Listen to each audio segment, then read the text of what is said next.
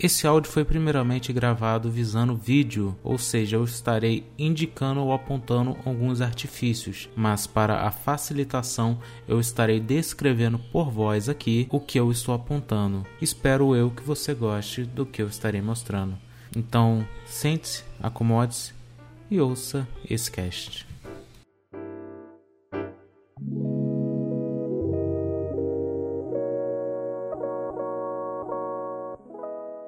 E aí pessoal do canal Idearama Edgar aqui e dessa vez testando só uma coisa porque eu preciso mostrar algo, no caso eu tenho que ter o exemplar em minhas mãos. O que me acontece? Eu comecei um projeto que ele se chama Semente lá no Coqueiro Cast, nosso podcast. Se você não conhece o Coqueiro Cast, estamos no Spotify. E eu quero falar que esse é o Semente número 2.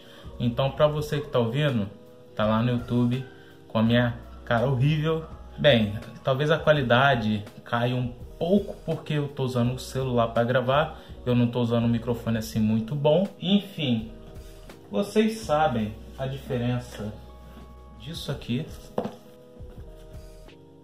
para isso aqui? Nesse momento eu demonstro livros de Stephen King e fitas de Super Nintendo como Super Mario World e Mega Man 7. Sim, teve gente que babou agora. não há muita diferença na verdade.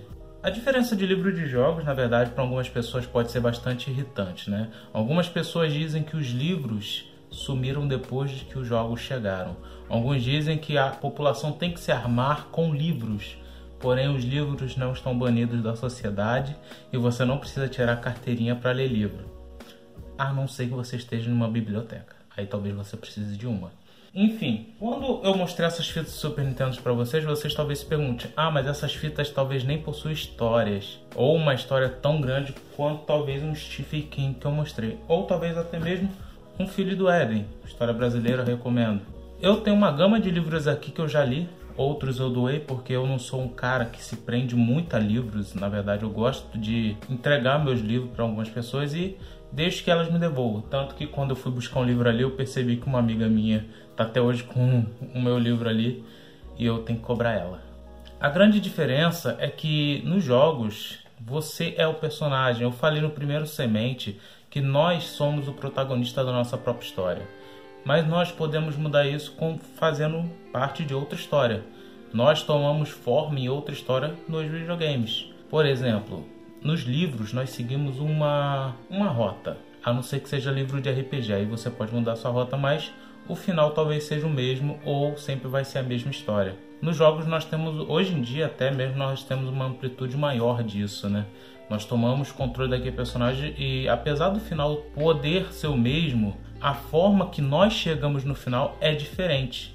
Por exemplo, talvez, desculpa gente, eu era criança, eu arrebentei isso aqui tudo, meus irmãos também.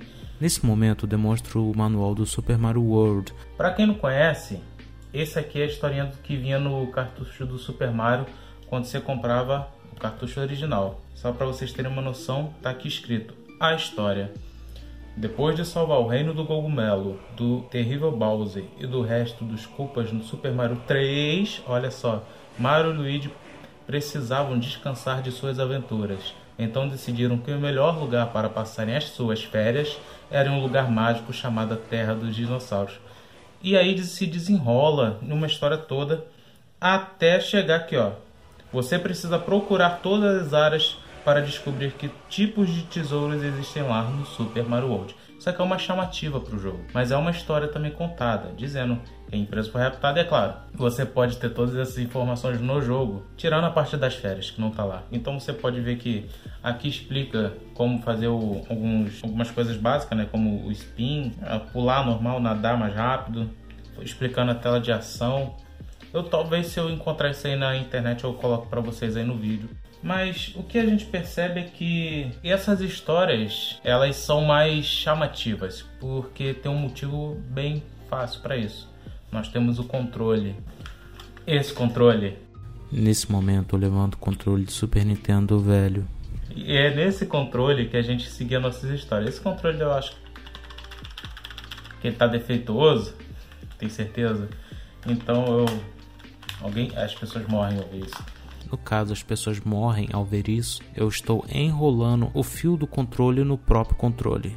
E com esse controle a gente tinha como ordenar o que o protagonista ia fazer, diferente dos livros que a gente não tem muito essa liberdade. Por isso que algumas pessoas até preferem jogos a livros. Eu sou um jogador de histórias, eu sou um leitor de histórias. Se eu leio esses livros, se eu jogo esses jogos, são pelas histórias. Eu até recomendo jogar esse aqui, o Super Mario All Stars do Super Nintendo, porque ele possui mais de uma história dentro dele. Ele possui a amplitude de jogos do, do Nintendinho e do Super Nintendo, que dependendo da versão tem o Super Mario dentro dele e esse aqui não tem. Meu primo tinha uma fita, eu babava em cima dela. Mas, por exemplo, eu mesmo só fui ter ciência da história desse jogo aqui quando eu baixei uma ROM dele traduzida. Valeu, emulação.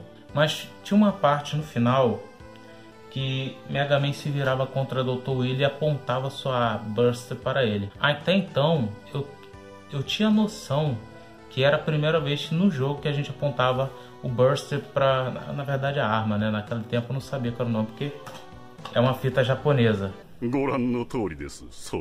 Eu não sei se focou, então e como é japonesa, a gente não tem noção do que está escrito. Mas eu tinha ciência que no final do jogo o Mega Man apontava o mapa para o Dr. Wily. Como eu poderia saber o porquê dele estar tá fazendo aquilo? Ele não ia só prender o mocinho? Naquela época eu não sabia se ele ia ou não. Bem, as histórias estão aí. Se livros são melhores do que jogos, ou jogos são melhores do que livros, eu não sei. Mas eu sei eu aproveito todas as histórias, independentemente da mídia.